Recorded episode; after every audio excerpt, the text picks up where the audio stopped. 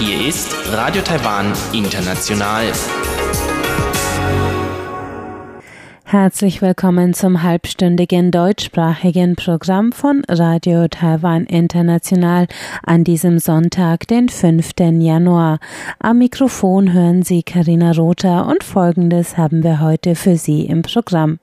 Im Wochenendmagazin ist Robert Stier im Gespräch mit Lena Xie, die in Berlin Politikwissenschaft studiert hat und heute über ihre Studienerfahrungen spricht. Danach geht es weiter mit dem Kaleidoskop Jakob und Chiu Behui und Sebastian Hambach berichten heute von den verschiedenen Sprachen, die in Taiwan gesprochen werden. Denn neben dem Hochchinesischen, dem Taiwanischen und der Sprache der Hakka werden etwa 16 Ureinwohnersprachen offiziell von der Regierung anerkannt. Darüber hinaus gibt es seit ein paar Jahrzehnten mehr und mehr Zuwanderer aus Südostasien, die ihre Kulturen und Sprachen mit nach Taiwan gebracht und das Sprachangebot im Land zusätzlich bereichert haben. Mehr dazu erfahren Sie im Kaleidoskop gleich nach dem Wochenendmagazin. Herzlich willkommen beim Wochenendmagazin. Hier ist Robert Stier und heute habe ich im Telefoninterview Marie. Marie studiert äh, Chinesisch an der äh, NTNU. Hallo Marie. Du hast keine Chinesisch-Kurse in dem Sinne an der NTNU, sondern du studierst richtig Chinesisch als Zweitsprache. Ähm, ja, genau. Also im Endeffekt, ähm, weil mein Chinesisch-Level ja noch nicht auf so einem hohen Niveau ist, haben wir im Moment fast nur Sprachkurse. Ähm, aber das Department für Chinese as a Second Language bietet auch Kurse über die taiwanische Kultur an oder zum Beispiel ähm, über die verschiedenen Dialekte. Ähm, das richtet sich an die anderen Studierenden, die quasi nicht Austauschstudenten sind an der NTNU, die sich aber auf ein Studium an der NTNU mit Abschluss vorbereiten. Hast du dir bewusst Taiwan als Studienort ausgesucht, ähm, also und nicht China? Ja, also ich habe mir vor allem deswegen Taiwan als Studienort ausgesucht, weil wir, ähm, also ich studiere eigentlich an der Universität Münster in Deutschland und ähm, zum einen haben wir mit der NTNU eine Partnerschaft weswegen sowieso immer also viel Werbung für die NTNU gemacht wird und ähm, wir schon wie viele Studenten mit Erfahrung an der NTNU hatten. Äh, und zum anderen ist unser Lehrbuch auch in Zusammenarbeit von der Uni Heidelberg und der NTNU entstanden. Das heißt, wir lernen auch Langzeichen. Ähm, und entsprechend habe ich mir dann gedacht, ähm, fällt meine Wahl auf Taiwan. Genau. Und das ist ja interessant, aber ihr lernt ihr gar keine Kurzzeichen im Studium oder kommt das dann später erst? Ähm, also doch, und es ist uns theoretisch auch frei überlassen, ob wir in den Klausuren Kurzzeichen oder Langzeichen schreiben möchten in Münster. Ähm, aber die Kurzzeichen, die bringt man sich eigentlich so nebenher selber bei. Mhm. Ähm, der, das Lehrbuch ist auf Langzeichen ausgelegt. Ähm, also das ist deswegen so, weil wir ähm, an der Uni Münster eher auf klassisches Chinesisch ausgelegt sind. Und im klassischen Chinesisch benutzt man ja ähm, Langzeichen. Deswegen sind wir dann, also werden wir dann, fangen wir direkt mit den Langzeichen an. Hm. Da macht das auf jeden Fall Sinn, hier nach Taiwan zu kommen. Ähm, ja, genau. Kannst du ein bisschen von deinen Kursen erzählen? Ja, genau. Also wir haben halt einen Konversationskurs. Ähm, da lernen wir ähm, beispielsweise Vorträge zu halten auf Chinesisch oder uns werden Geschichten rausgesucht, die wir dann äh, versuchen unseren Mitschülern in unserem eigenen Vokabular zu erklären oder ja, Lese- und Verständniskurse und sowas. Ich war auch erstmal sehr überfordert, muss ich sagen.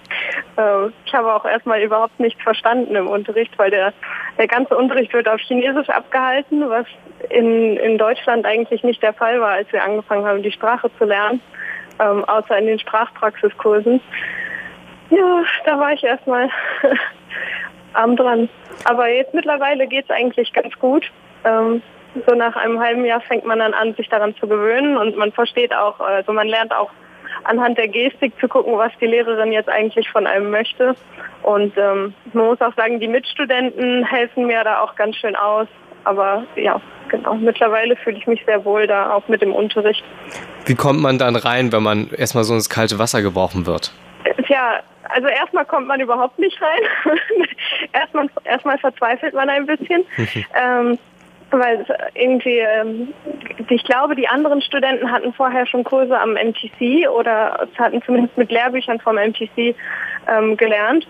Und deswegen kannten die am Anfang ganz viele Vokabeln schon, die in den einzelnen Lektionen dann halt als fest erwartete Vokabeln drin waren. Das heißt, ähm, mir ist es dann zum Beispiel passiert, dass ich einige von den neuen Vokabeln aus der Lektion schon kannte, weil wir die in Deutschland schon gelernt haben. Aber andere Vokabeln, die dann nicht erklärt wurden, waren mir völlig fremd. Das heißt, ich musste immer noch so 20 Vokabeln nebenher mindestens pro Lektion lernen, weil da einfach ganz große Fragezeichen bei mir im Kopf waren. Und dann versteht man natürlich auch die Erklärung der Lehrerin nicht, weil so viele fremde Vokabeln.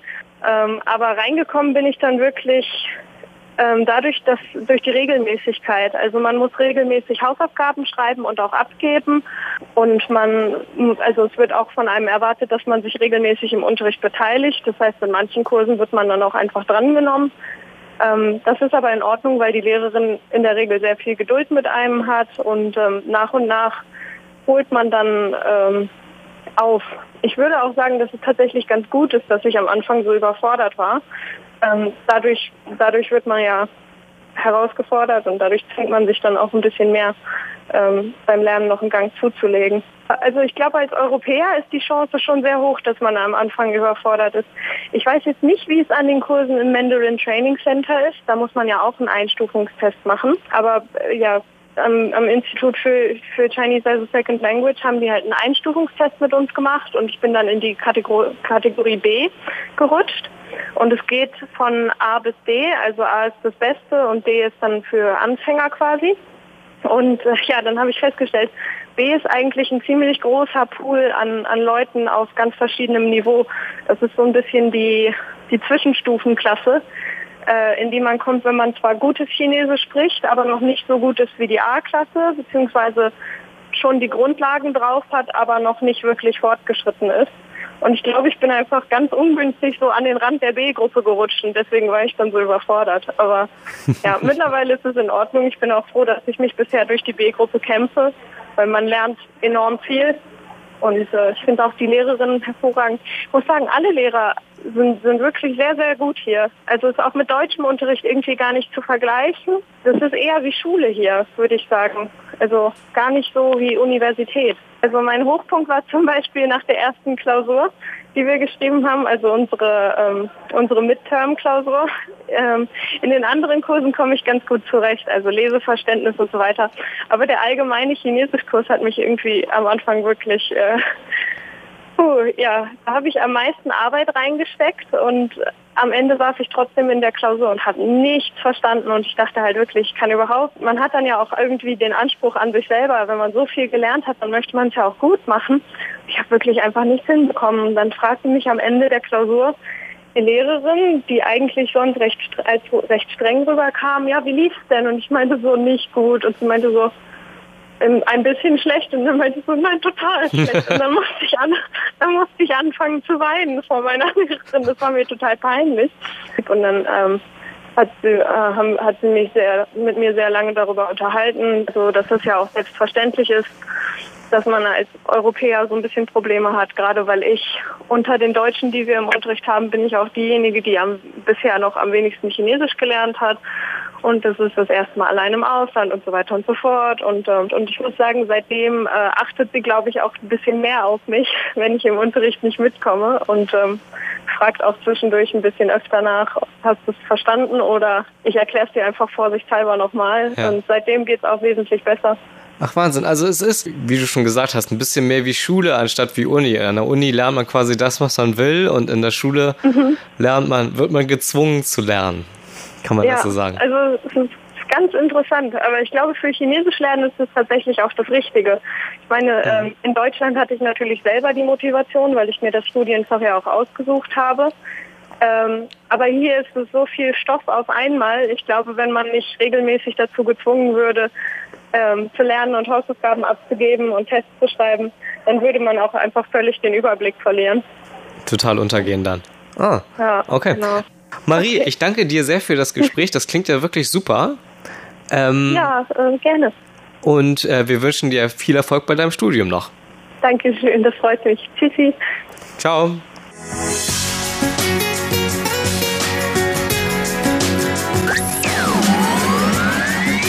Radio Taiwan, international aus Taipei.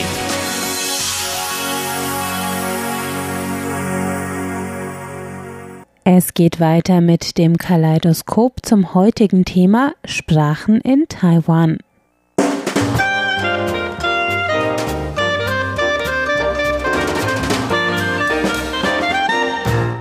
Herzlich willkommen, liebe Hörerinnen und Hörer, zu unserer Sendung Kaleidoskop. Am Mikrofon begrüßen Sie Sebastian Hambach und Chobi Hui. Ja, heute wollen wir uns etwas unterhalten über die Situation von Sprachen in Taiwan. Denn was bekannt sein dürfte, ist ja, dass die Regierung in Taiwan, also auch unterschiedliche Regierungen, nicht nur die aktuelle, immer versucht haben, Taiwan darzustellen als ein vor allem pluralistisches Land mit vielen verschiedenen ethnischen Gruppen, die im besten Falle natürlich immer harmonisch zusammenleben, aber die eben auch ihre eigenen unterschiedlichen Kulturen im Laufe der Zeit mit nach Taiwan gebracht haben und hier leben und eben auch ihre eigenen Sprachen sprechen, die sich teilweise sehr voneinander unterscheiden.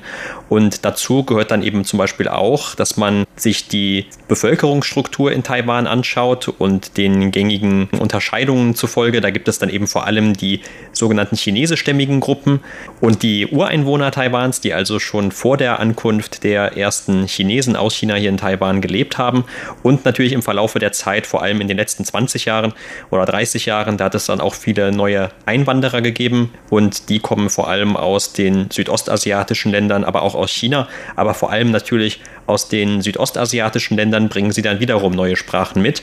Und mittlerweile hat man in Taiwan dann auch schon immer wieder überlegt, wie kann man es schaffen, sich das zunutze zu machen. Also wie kann zum Beispiel dadurch eine Brücke entstehen zu diesen Ländern. Aber gleichzeitig im Falle von den Ureinwohnern, da geht es dann auch darum, dass man diese Sprachen immer wieder versucht zu bewahren, weil sie teilweise davor stehen, auszusterben. Also das heißt, es gibt immer weniger Sprecher dieser Ureinwohnersprachen.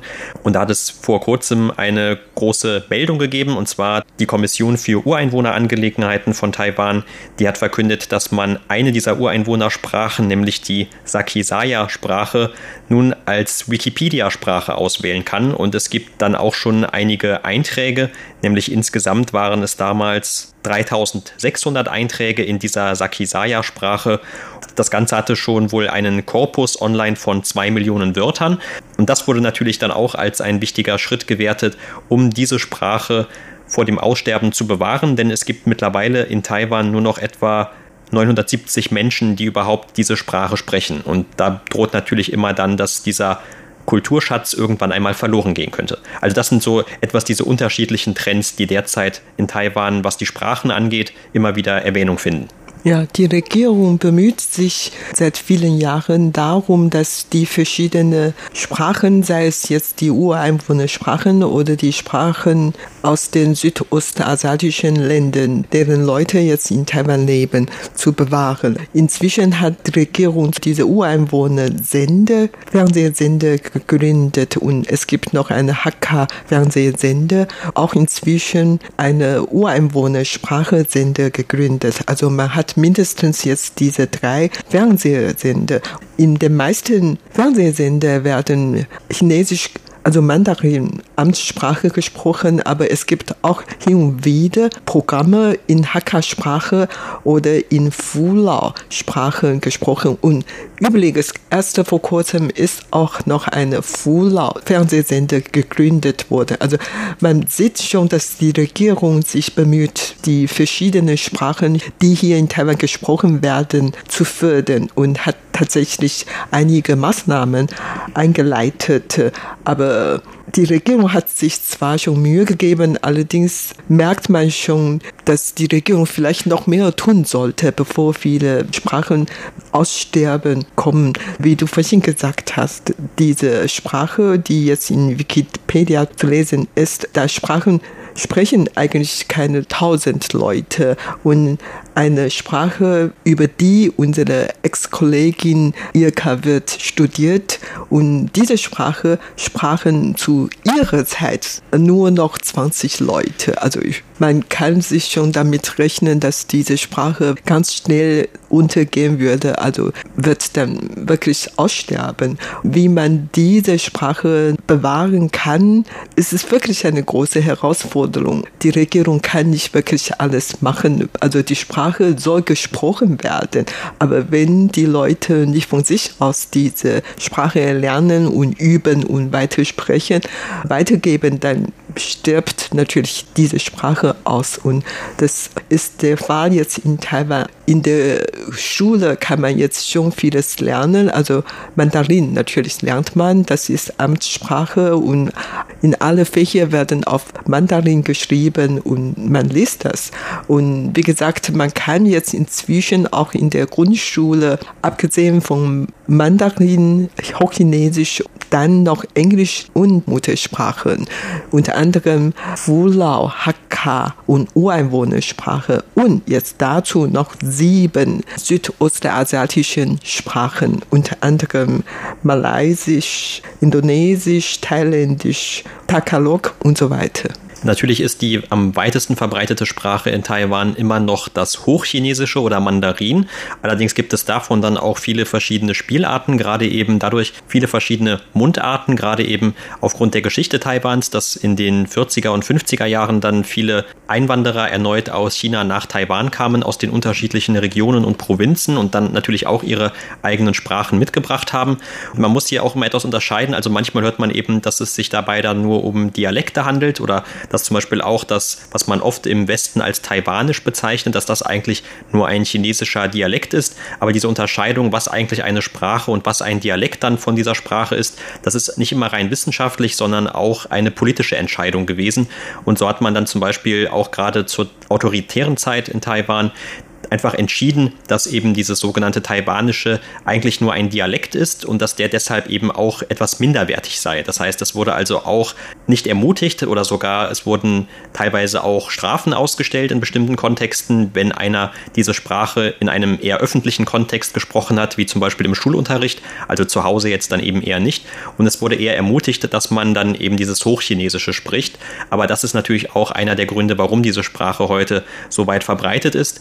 Und dieses Taiwanische an sich, das ist natürlich auch noch weit verbreitet, aber viele, vor allem jüngere Leute, haben vielleicht auch eher Probleme, diese Sprache wirklich selber zu sprechen und verstehen sie vielleicht noch etwas besser.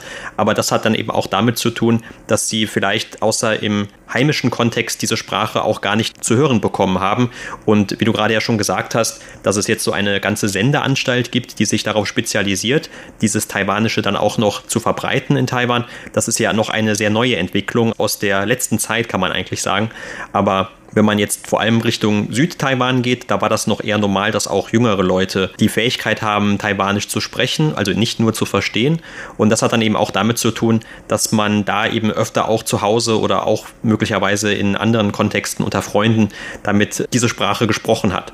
Aber noch eine ebenfalls dann verhältnismäßig weit verbreitete Sprache in Taiwan, das ist das sogenannte Hakka, also auch nach dieser Volksgruppe Hakka benannt. Und das sind, während zum Beispiel Mandarin etwa von 85 Prozent der Familien laut einer Statistik, die mir hier vorliegt, zu Hause gesprochen wird und das Taiwanisch etwa 82 Prozent, da sind das dann bei Hakka nur noch etwas weniger als 7 Prozent, also schon ein deutlich großes Gefälle. Das ist aber immer noch dann recht viel im Vergleich zu den Ureinwohnersprachen, die anscheinend nur von 1,4 Prozent der Bevölkerung noch zu Hause gesprochen werden.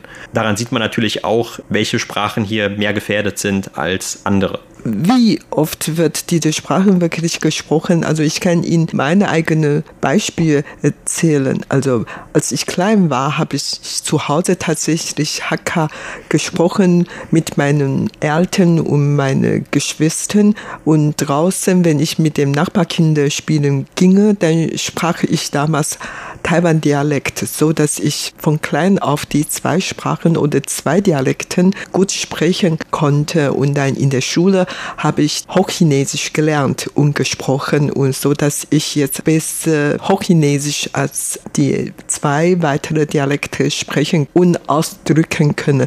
Also ich muss ehrlich sagen, meine Hakka-Aussprache ist sehr gut, also fast perfekt. Man hört schon sofort, dass ich wirklich Muttersprachlerin bin in dieser Sprache.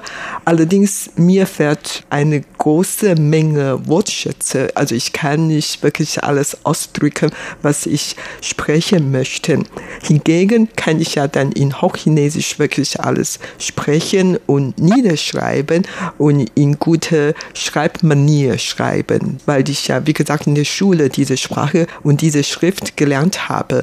Die Schwiegermutter hatte eigentlich die zwei Kinder gezogen und pflegte. Trotzdem sprach die Schwiegermutter gar nicht Hakka-Sprache zu den Kindern, sondern sie hat sich angestrengt, auf Hochchinesisch zu den Kindern gesprochen. Ich weiß auch nicht warum, aber vielleicht meint sie, das ist ihr einfacher. Sie muss dann nicht alles übersetzen sozusagen, weil auch in Hakka, da fährt wirklich alle Wortschätze, um die moderne Gesellschaft anzupassen. Und daher sie sprach einfach Hochchinesisch zu den Kindern. Und die Kinder hatten schon gar keine richtige Umfeld zu Hause, Muttersprache zu erlernen und so, dass die dann später auch kein Hakka sprechen können. Aber das besteht natürlich dadurch die Gefahr, dass die Muttersprachen, sei es jetzt Hakka, Taiwan-Dialekte oder die Sprachen der Ureinwohner oder Sprachen der Neuanwanderer schnell untergeht. Ja, und das, was du gerade angesprochen hattest, dass man sich ja, auch wenn man sich eigentlich in dieser einen Sprache ausdrücken möchte, dann doch bei bestimmtem Vokabular aus einer anderen Sprache dann bedient, so im Gesprächsverlauf. Das ist eigentlich auch etwas, was ganz typisch ist für Taiwan. Also gerade auch eben viele jüngere Leute, die jetzt vielleicht nicht unbedingt dem Taiwanischen noch so mächtig sind, die dann aber versuchen, sich darin auszudrücken, die fallen dann bei bestimmten Wörtern oder auch bei neuerem Vokabular, vielleicht wenn es um Computer geht oder irgendwelche anderen moderneren Dinge in Anführungszeichen, dann doch wieder in das Hochchinesische zurück. Das hat man also auch ganz oft. Aber davon abgesehen muss man auch sagen, es gibt ja auch nicht nur ein einheitliches Taiwanisch, also ob man das jetzt als Dialekt oder Sprache bezeichnet, sondern es gibt ja auch noch verschiedene Akzente, dann je nachdem, woher man aus Taiwan kommt und wo dann etwas anders gesprochen wird. Zum Beispiel, also ich selber kann das nicht so gut beurteilen, weil ich das nie wirklich gelernt habe, aber es gibt wohl einen größeren Unterschied zwischen, was man dann normalerweise wohl in ein Nord-Taiwanisch und ein Südtaiwanisch einteilt und was zum Beispiel dann vor allem allem, wo es dann etwas größere Unterschiede gibt zwischen dem Taiwanisch, das in Kaohsiung, also in Südtaiwan gesprochen wird, und in einem, dem Taiwanisch, das in Ilan zum Beispiel in Nordost-Taiwan gesprochen wird. Also auch da gibt es bei bestimmten Wörtern oder Aussprachen immer noch einige Unterschiede. Aber ich denke, die können sich trotzdem noch einigermaßen untereinander verständigen. Ansonsten ist es eher so in Taiwan, dass man, also wenn man nur eine dieser Sprachen sprechen würde, eigentlich große Probleme hätte, sich untereinander zu verständigen, weil diese Sprachen eben sehr unterschiedlich voneinander sind sind. Das trifft nicht nur vom Hochchinesischen auf und dem zwischen dem Hochchinesischen und dem Taiwanischen zu oder dem Taiwanischen und Hakka zum Beispiel, sondern natürlich noch extremer wahrscheinlich bei den Ureinwohnersprachen, von denen mittlerweile von der Regierung offiziell 16 unterschiedliche Ureinwohnersprachen anerkannt werden. Und auch da gibt es aber wieder einige regionale Unterschiede und es werden noch etwas über 40 unterschiedliche Akzente oder Dialekte von diesen Ureinwohnersprachen dann ebenfalls auch anerkannt. Zum Beispiel auch innerhalb von den Hakka-Sprachen, da gibt es eigentlich drei große Richtungen. Und ich spreche nur einen von den drei Richtungen und kann eigentlich mit den Leuten, die andere Hakka sprechen, nicht unbedingt verständigen, weil der Unterschied sehr groß ist. Äh, man diskutiert natürlich, ob man wirklich Muttersprache erlernen soll und wo soll man die Muttersprache erlernen. Also die Muttersprache soll man natürlich erlernen, damit auch diese Kultur der Mutter weitergegeben könnte. Also man möchte natürlich die ganze Welt äh, Multikulti sein, mehr pluralisiert werden, so dass die Werte wahrscheinlich interessanter und bunter sein kann. Das ist eigentlich ganz korrekt Allerdings in der Wirklichkeit hat man ein bisschen Schwierigkeiten, die Muttersprache zu erlernen. Zum Beispiel bei mir, wenn ich selber nicht zu meinen Kindern diese Muttersprache spreche, dann hat meine Kinder eigentlich auch keine Möglichkeiten, die Muttersprache zu erlernen. Aber wie gesagt, inzwischen können die schon in der Schule die Muttersprache erlernen. Allerdings, viele Schulen bieten zwar solche Kurse an, aber die haben auch deren große Probleme. Und zwar, es gibt eigentlich nicht ausreichend ausreichende Lehrkräfte, die diese Kurse leiten. Und zweitens, die haben auch nicht wirklich sehr viele gute Lernmaterialien für die Kinder. Das muss alles noch bearbeitet werden. Wie unterrichtet man diese Sprache? Zum Beispiel im Chinesischen, Hochchinesisch, da gibt es eine bestimmte Lautsprache, nämlich das System Bopomofo. Aber wenn man hier in der Schule Hakka erlernen möchte oder Fulaohua erlernen möchte, müssen die Kinder vielleicht zuerst noch lateinische Buchstaben lernen, damit die dann diese Umsprache unterschreiben und dann erlernen und so. Also wie diese Lernmethode sich entwickelt, ist es auch ein Problem. Außerdem, die Grundschüler müssen jetzt jede Woche fünf Stunden Hochchinesisch lernen, zwei Stunden Englisch lernen, weil man gerne zur Internationalisierung oder Globalisierung was beitragen möchte und daher lernt man auch noch Englisch dazu. Und jetzt noch eine Stunde Muttersprache lernen, dann hat man in der Woche schon acht Stunden Spracheunterricht und dazu muss man noch Mathematik, Geografie, Geschichte und viele andere lernen und ich denke, das ist schon ganz hart für die Kinder. Und das ist vielleicht wohl der Grund, warum viele jüngere Leute, die deren Muttersprache nicht sprechen können.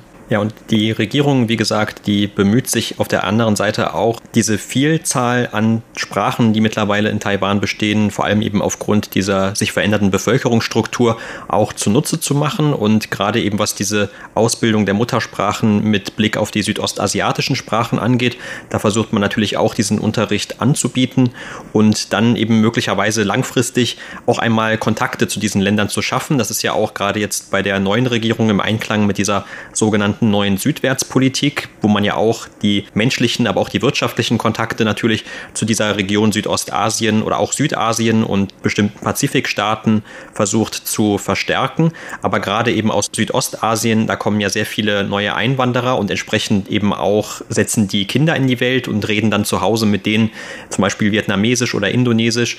Und diese Sprachen können auf diese Weise natürlich dann auch zu neuen Heimatsprachen hier in Taiwan werden. Also das ist natürlich ein Punkt, der in den letzten Jahren verstärkt ins Visier genommen wurde. Aber auf der anderen Seite möchte die Regierung noch eine andere Sprache fördern, und zwar das Englische. Und der ehemalige Premierminister William Lai hatte während seiner Amtszeit angekündigt, dass man als Regierung daran arbeitet, das Englische eben als eine neue Amtssprache in Taiwan zu etablieren.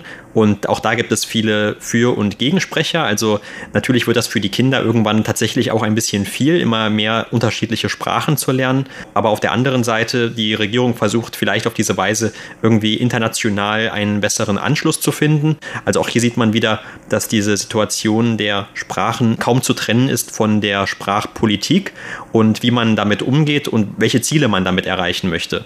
Ein Grund, warum zum Beispiel das Englische für Taiwan dann interessant sein könnte aus der wirtschaftlichen oder auch politischen Sichtweise betrachtet, das ist, weil Hongkong, wo es ja seit langem diese Proteste gibt, da hört man immer wieder, viele internationale Unternehmen würden von dort jetzt wegziehen wollen oder auch viele Banken und äh, Hongkong könnte als internationales Finanzzentrum langsam seine Rolle verlieren.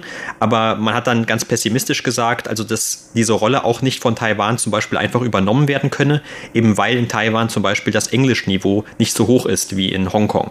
Und das ist natürlich auch ein Punkt, der soll dann dadurch behoben werden, indem man Englisch zu einer zweiten Amtssprache macht. Das hatte natürlich jetzt nichts mit Hongkong direkt zu tun, aber das wäre so ein Beispiel dafür, wo die Regierung dann hofft, hier international Profite einstreichen zu können, sozusagen, indem man eben diese Sprachpolitik betreibt. Spracherlernen. Man kann hier in Taiwan nicht nur Mandarin, Hochchinesisch, Hakka, Taiwan-Dialekte und Ureinwohnersprache und natürlich noch die Sprachen der neuen Einwanderer erlernen. Und man kann natürlich auch Fremdsprachen wie zum Beispiel Französisch, Englisch, Deutsch, Russisch und Japanisch, Koreanisch und so weiter und so fort alles erlernen. Nur, es ist natürlich sehr viel, wenn man das alles erlernt. Und für mich ist das ganz wichtig, hilfreich, wenn ich eine Übersetzmaschine in der Hand habe. In diesem Fall dann meine Handy dabei, dann kann ich eigentlich schon vieles tun, wenn ich in ein fremdes Land gehe und die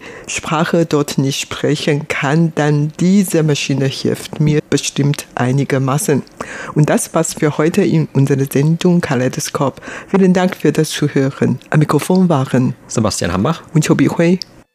Das Kaleidoskop sowie auch alle weiteren unserer Sendungen können Sie wie immer im Internet nachhören und zwar unter www.de.rti.org.tv. Und damit sind wir am Ende des heutigen deutschsprachigen Programms von Radio Taiwan International. Am Mikrofon hörten Sie Karina Rother. Vielen Dank fürs Einschalten. Tschüss, bis zum nächsten Mal.